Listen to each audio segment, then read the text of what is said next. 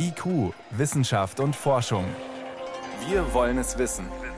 Ein Podcast von Bayern 2.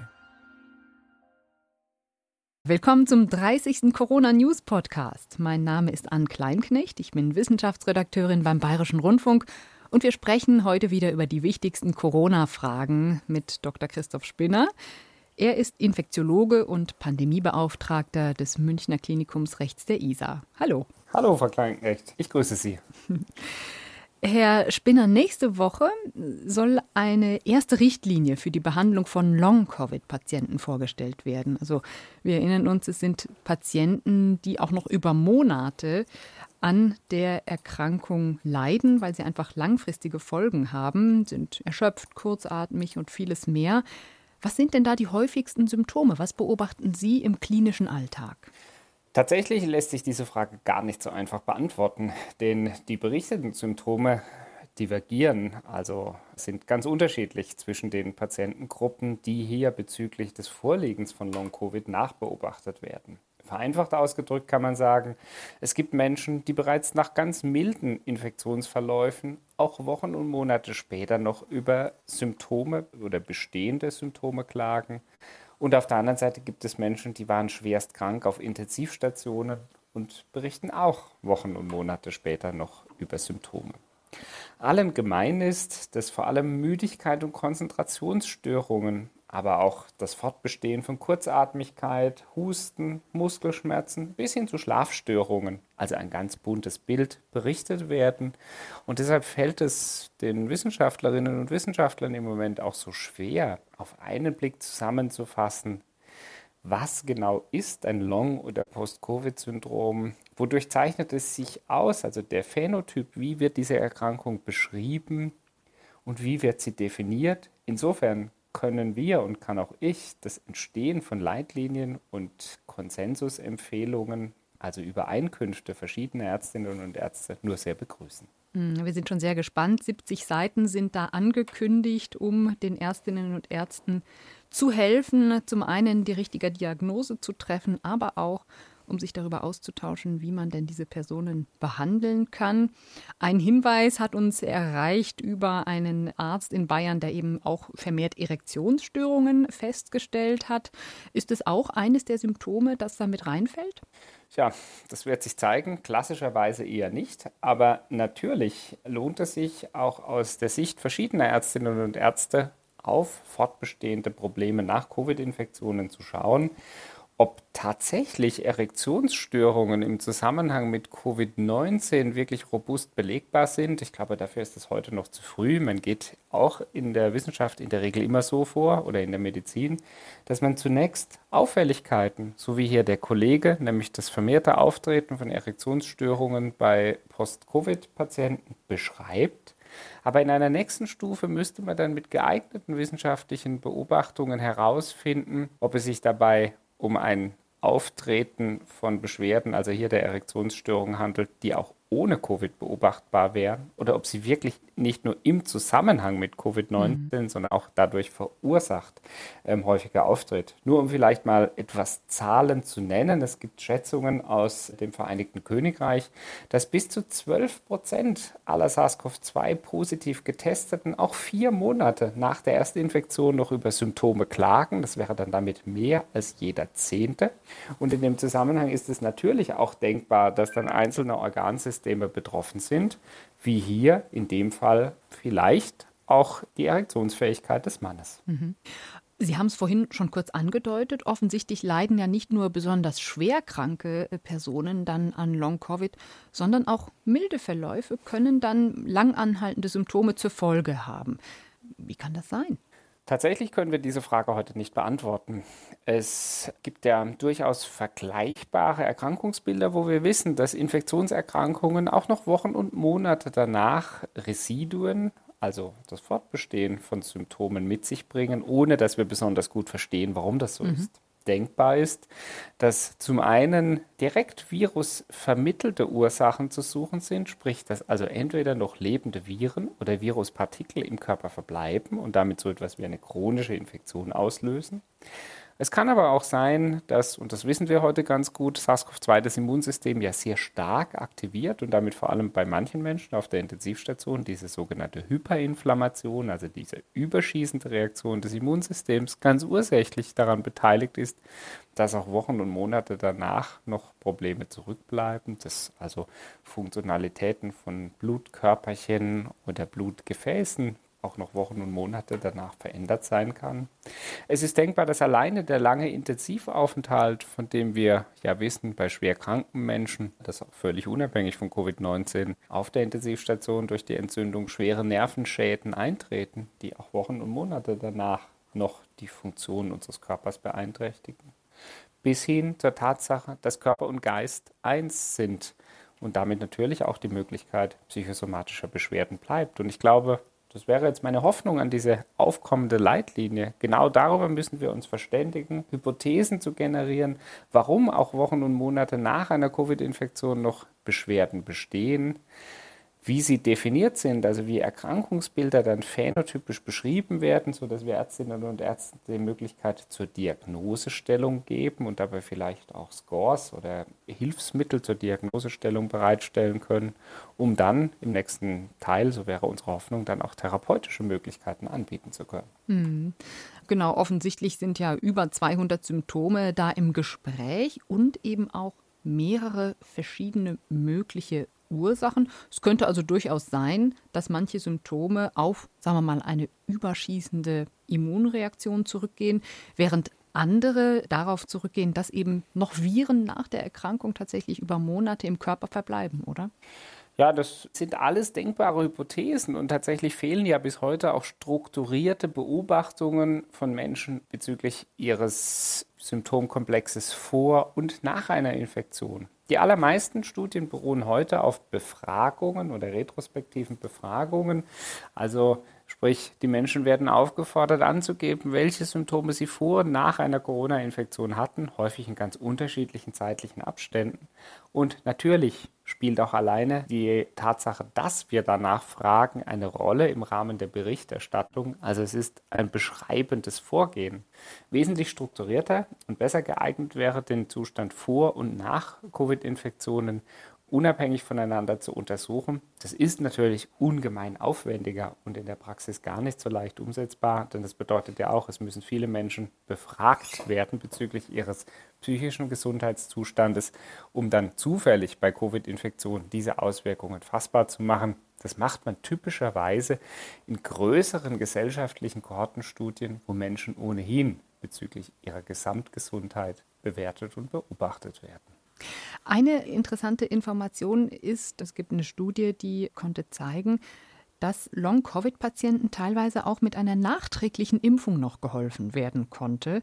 Offensichtlich ist es so, dass äh, wenn eben zum Beispiel Viren noch verbleiben würden im Körper, eine Impfung dann tatsächlich nochmal helfen könnte, diese Symptome zu lindern. Was ist da dran? Also wenn die Hypothese tatsächlich zutrifft, dass direkt virusvermittelte Ursachen dafür sorgen, dass Symptome auch Wochen und Monate nach einer SARS-CoV-2-Infektion noch bestehen bleiben, dann bestünde die Möglichkeit, dass eine Impfung durch die Stärkung der spezifischen Abwehrreaktion des Körpers zu einer Verbesserung der Symptome führen würde. Und hier sprechen Sie jetzt von einer vorveröffentlichten Studie, in der Menschen mit Selbstbericht der Covid-19-Infektion eine Impfung im Verlauf erhielten. Es sind etwa 900 TeilnehmerInnen, etwa die Hälfte davon hatte AstraZeneca, etwa 40 Prozent BioNTech-Impfung erhalten. Also alleine aus der Zusammensetzung können Sie schon ersehen, dass es sich um eine Studie aus England, das im Vereinigten Königreich handelt. Interessant ist, dass bis zu 70 Prozent auch noch von Symptomen nach über neun Monaten nach Covid-19-Infektion berichten. Und das stimmt hoffnungsvoll. Etwa 60 Prozent berichten nach einer Impfung von einer Verbesserung der Symptomlast, während nur etwa 20 Prozent sogar von einer Verschlechterung berichten. Insgesamt ist die Veränderung der verschiedenen berichteten Symptome, also von Müdigkeit über Konzentrationsstörungen bis hin zu Husten, sehr heterogen, also sehr unterschiedlich. Und während sich einzelne Symptome verbessern, verschlechtern sich andere. Also insgesamt erscheint mir jetzt noch nicht auf den ersten Blick sicher nachvollziehbar, dass das Prinzip der Impfung bei Symptompersistenz nach Covid-Infektion wirklich positive Effekte mit sich bringt. Aber diese Studie oder diese Vorveröffentlichung liefert definitive Hinweise und aufgrund des sehr geringen Anteiles von nur jedem Fünften, der sogar über eine Verschlechterung berichtet, sind diese Daten zum jetzigen Zeitpunkt sehr vielversprechend aus meiner Sicht. Hm, ja, da gibt es jetzt auch noch weitere Studien, die gerade am Laufen sind. Da dürfen wir gespannt sein, was die Ergebnisse sind. Lassen Sie uns doch jetzt tatsächlich auch noch mal über Menschen sprechen, die sich mit dem äh, Virus infiziert haben. Eine neue Studie aus Spanien deutet darauf hin, dass Erkrankte eben bis zu sieben Monate lang Antikörper haben und dass die Zahl der Antikörper teilweise sogar im Lauf der Monate zunimmt. Wie kann das sein?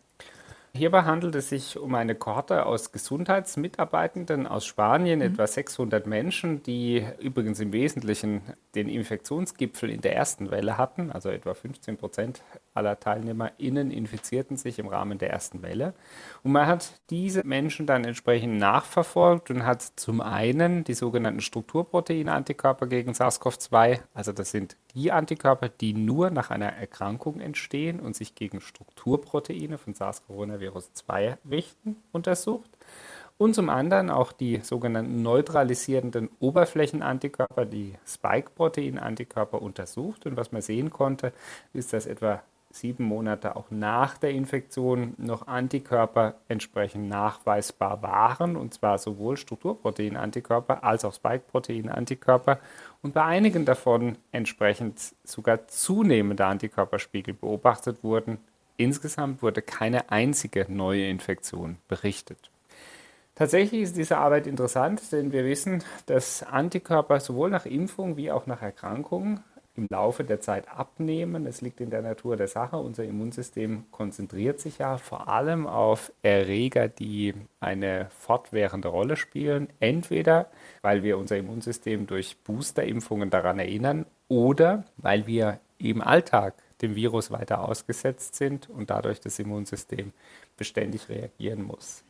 Wir wissen inzwischen aus anderen Arbeiten sehr zuverlässig, dass weder Impfung noch Infektion wirklich 100% vor einer Reinfektion schützt. Gerade die Virusvarianten, hier Delta, spielen eine große Rolle sogenannter Virusdurchbruchsinfektionen. Am Ende dürfte es aber, und darauf deuten die Daten sehr zuverlässig hin, auch darum gehen, eine Verhältnismäßigkeit aus Antikörpern und Virus zu finden. Und es geht uns ja im Grunde auch nicht abschließend darum, dass wir jede Infektion verhindern, sondern wir wollen vor allem schwerere Verläufe verhindern. Natürlich ist die ganz verhinderte Infektion der Idealzustand, denn dann könnte sie auch nicht weitergegeben werden. Mhm. Also ich meine, es gibt ja nicht nur das eine SARS-Virus, es gibt ähm, mehrere, die teilweise auch ähm, nur eine ganz normale Erkältung hervorrufen können. Inwiefern kann eine frühere Ansteckung mit einem solchen Coronavirus ähm, uns eigentlich fit machen oder unsere Abwehrkräfte trainieren für SARS-CoV-2?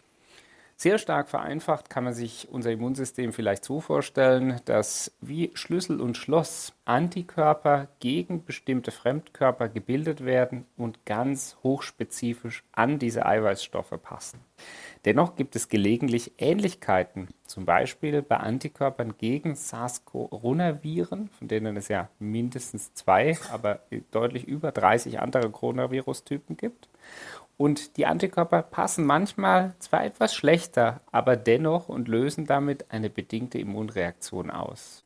Allerdings wissen wir heute auch, dass die Virusvarianten von SARS-Coronavirus 2, insbesondere Delta, sehr, sehr viel leichter übertragbar sind als der ursprüngliche Virus-Wildtyp.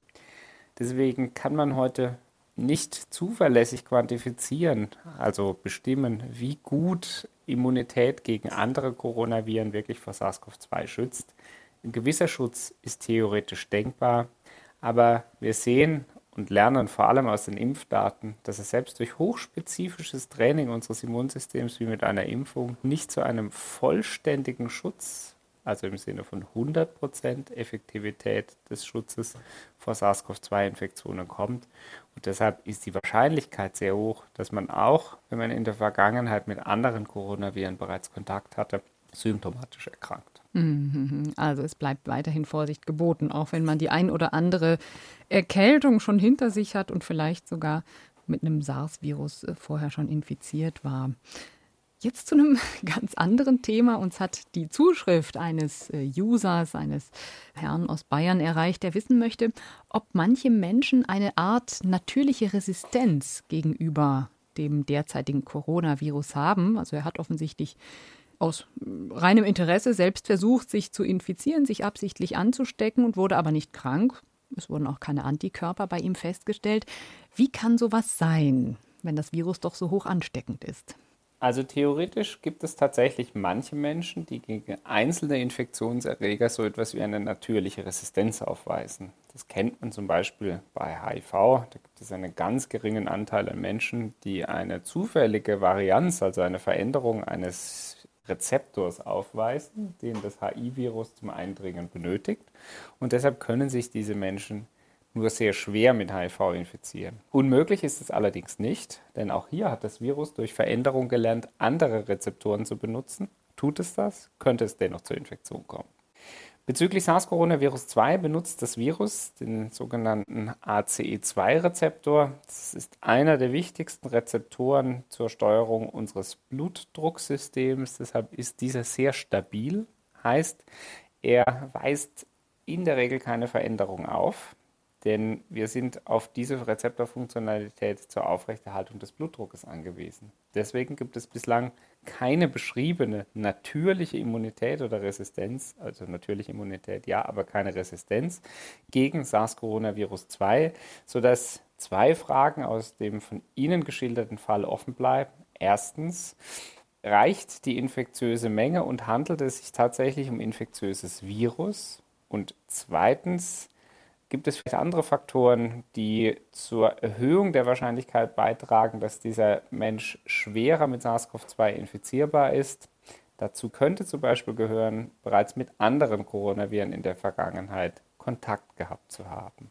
Gibt es denn Studien, die sich mit diesem Thema befassen oder ist es einfach zu weit hergeholt, das Thema, dass es jetzt die Wissenschaft interessieren würde? Nein, ganz im Gegenteil. Tatsächlich wurde ja in den letzten Monaten sehr kontrovers, auch in der Öffentlichkeit, die vor allem in England durchgeführten, aber auch in China durchgeführten Human Challenge Studien diskutiert. Dabei geht es genau darum, Menschen absichtlich mit SARS-Coronavirus 2 unter Studienbedingungen zu infizieren wir können in der Wissenschaft daraus natürlich sehr viel lernen. Es spielt vor allem in einer Zeit, wo es noch kaum wirksame Arzneimittel und keine vollständigen wirksamen Impfstoffe gab, eine ganz entscheidende Rolle.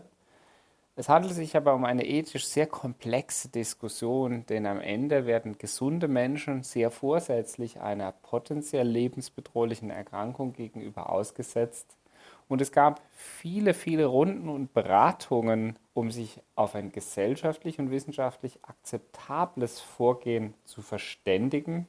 Und deshalb gab es hier auch im Laufe der Zeit immer wieder Anpassungen.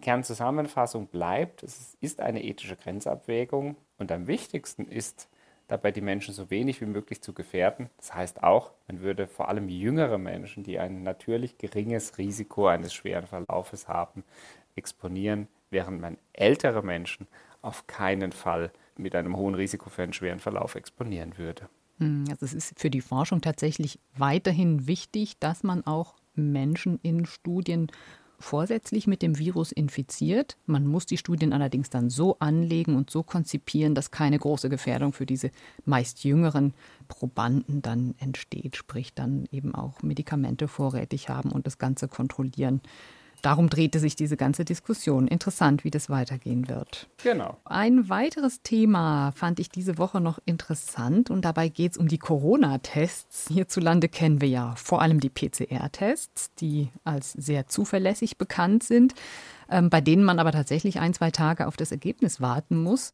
Und dann haben sich in letzter Zeit die Antigen-Schnelltests durchgesetzt. Manche müssen von medizinischem Personal angewendet werden. Andere dürfen Schülerinnen und Schüler zum Beispiel unter Anleitung in der Klasse einsetzen, aber da gibt es keine hundertprozentige Sicherheit.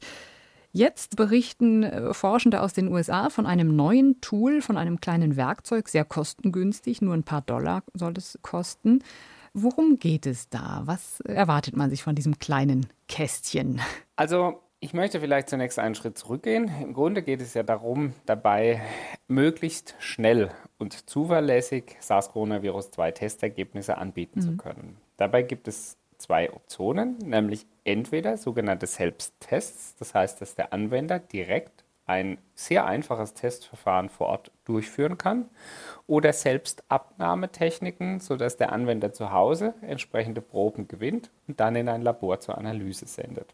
Während die Antigentests mit relativ wenig Aufwand sehr günstig herstellbar sind, sodass sie dezentral durchgeführt werden können, gilt dies für die PCR-Tests nicht. Sie erfordern ein hochkomplexes Laborumfeld, sind dafür aber sehr viel empfindlicher und genauer, aber auch sehr viel teurer. Deshalb gibt es verschiedene Ansätze, diese sehr aufwendigen PCR-Verfahren zu vereinfachen, entweder in den, dem sogenannten Kartuschenverfahren auch medizinisch wenig ausgebildetes Personal in die Lage versetzt wird, halbautomatische Tests durchführen zu können, oder wie jetzt im von Ihnen diskutierten Ansatz, zusätzlich noch einfachere Methoden der Nukleinsäure-Amplifikationsteste und dazu gehören sowohl PCR-Verfahren wie das von Ihnen besprochene Verfahren nutzbar zu machen.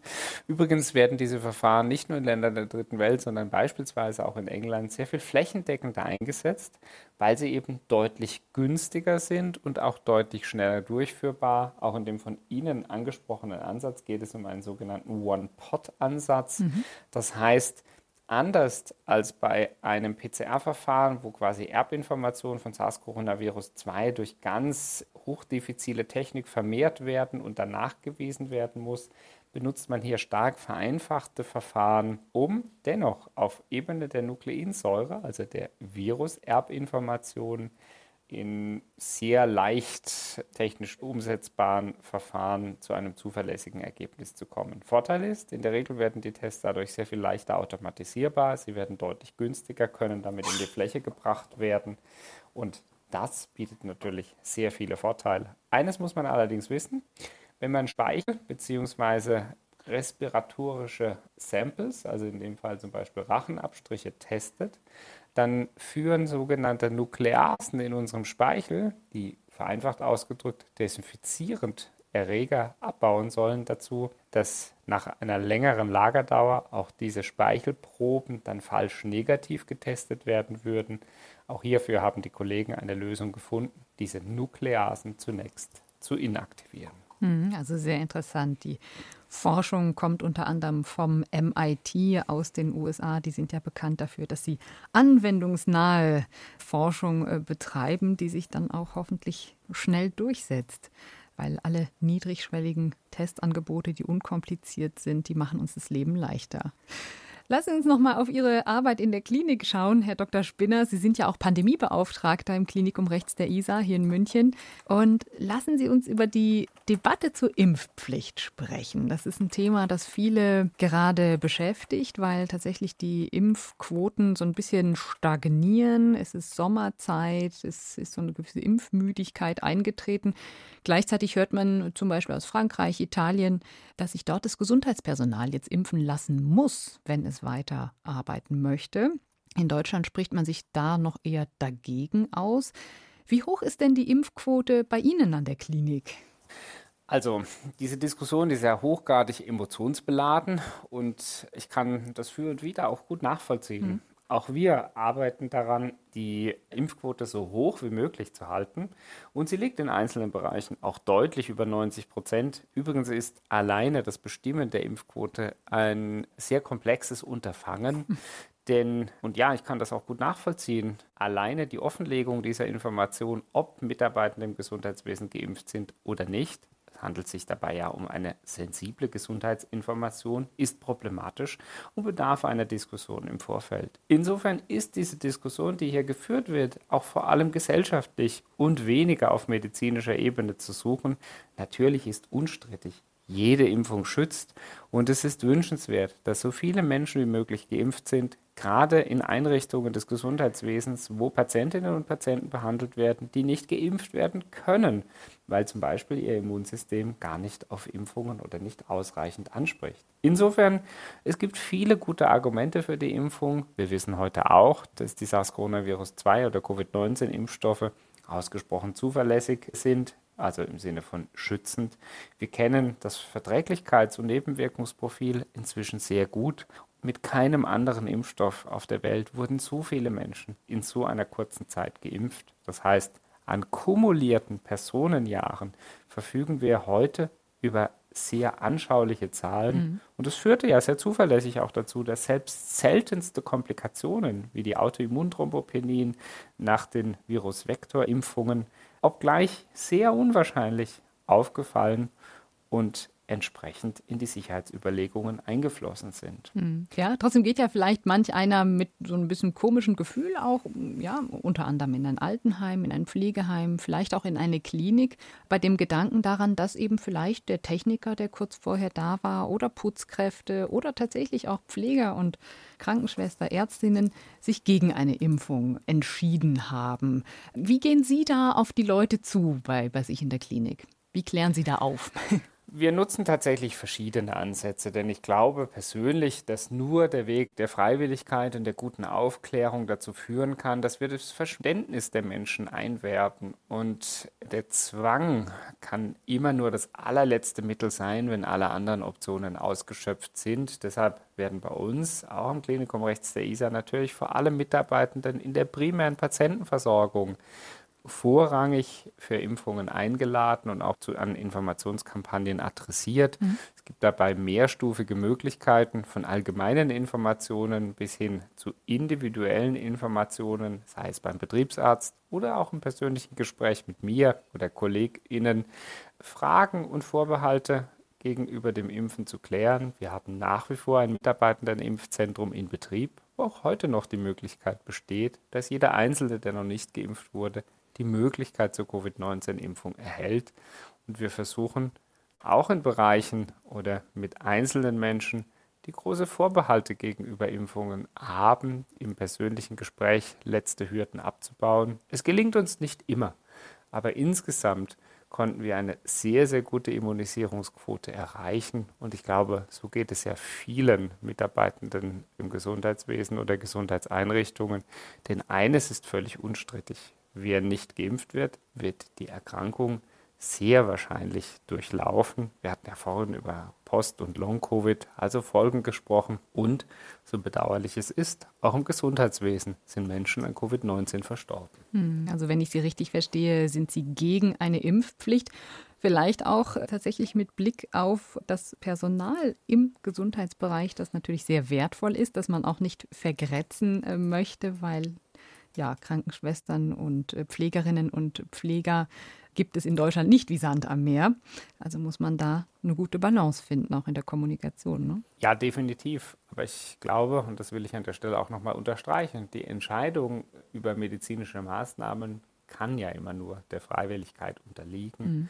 und der unmittelbare Zwang nur das allerletzte Mittel sein. Vielen Dank, Herr Dr. Spinner vom Klinikum Rechts der ISA. Und nächste Woche werden Sie im Gespräch sein mit meinem Kollegen Johannes Rostäuscher. Bis dahin. Ich danke Ihnen. Alles Gute und auf bald.